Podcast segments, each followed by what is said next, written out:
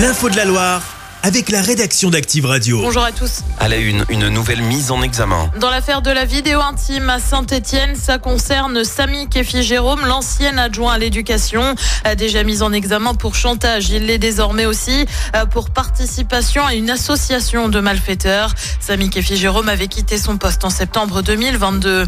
L'actu, c'est aussi cette intervention du raid dans la nuit de dimanche à lundi dans le Rouennais du côté de Riorges. En cause, un homme qui s'est retranché chez lui et menacé de tirer sur les personnes qui s'approchaient de sa maison. L'homme s'est finalement rendu. Il a été placé en garde à vue.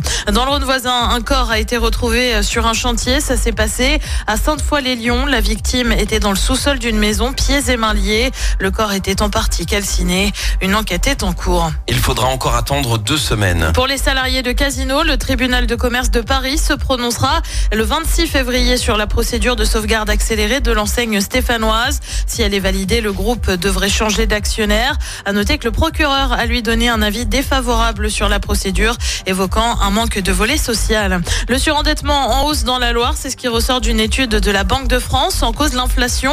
Résultat, le nombre de dossiers déposés a augmenté de 30% en un an. C'est plus que dans la région, on est à 11%. Dans la Loire, ça représente 1500 cas de surendettement en 2023. Une très large victoire pour les Verts. Oui, ils se sont imposés face à 3-5-0 hier dans le chaudron en clôture de la 24 quatrième journée de Ligue 2. Euh, trois points qui permettent aux Stéphanois de passer à la septième place au classement. Ils rejouent samedi face au deuxième Angers. Et puis la SS s'est aussi invité au Grand Rex à Paris hier soir. Alors non, il n'était pas question euh, de retransmission du match des Verts, mais plutôt euh, d'écharpes et de casquettes du club distribuées aux spectateurs venus pour l'avant-première de Dune, distribution chapeautée par les équipes de Timothée Chalamet. L'acteur américain avait fait part de son soutien pour le club en allant notamment sur un plateau de télé avec un maillot des et puis aujourd'hui, c'est Mardi Gras, l'occasion de se déguiser, mais aussi de manger des bugnes. Au croque-en-bouche à Saint-Etienne, on propose des bugnes classiques, mais aussi au chocolat. Marnie Poyer est allée y faire un tour pour les découvrir. Quand on croque dedans, elles fondent dans la bouche. Les bugnes en chocolat de la boulangerie stéphanoise plaisent. Un tiers de leur production de bugnes leur est dédié. Xavier Jousserand, le gérant de croque-en-bouche, nous les décrit. On fait une pâte à bugnes euh, à base de cacao brut et ensuite on vient les frire comme les euh, bugnes classiques. Après, on les nappe avec une pâte à tartiner maison. Cette gourmandise peut contrarier les amoureux des traditions. Xavier nous dit ce qu'il en pense. Il en faut pour tous les goûts. Et euh, si euh, on les fait, c'est que ça marche et que c'est un bon complément euh, des bulles classiques.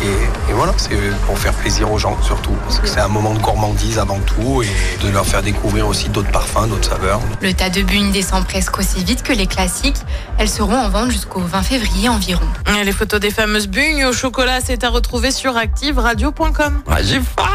Chaque semaine, vous êtes plus de 146 000 à écouter Active uniquement dans la Loire. L'actu locale, les matchs de la SSE, les hits, les cadeaux, c'est Active. Source Médiamétrie, IR local, habitude d'écoute en audience semaine dans la Loire des 13 ans et plus, de septembre 2021 à juin 2023.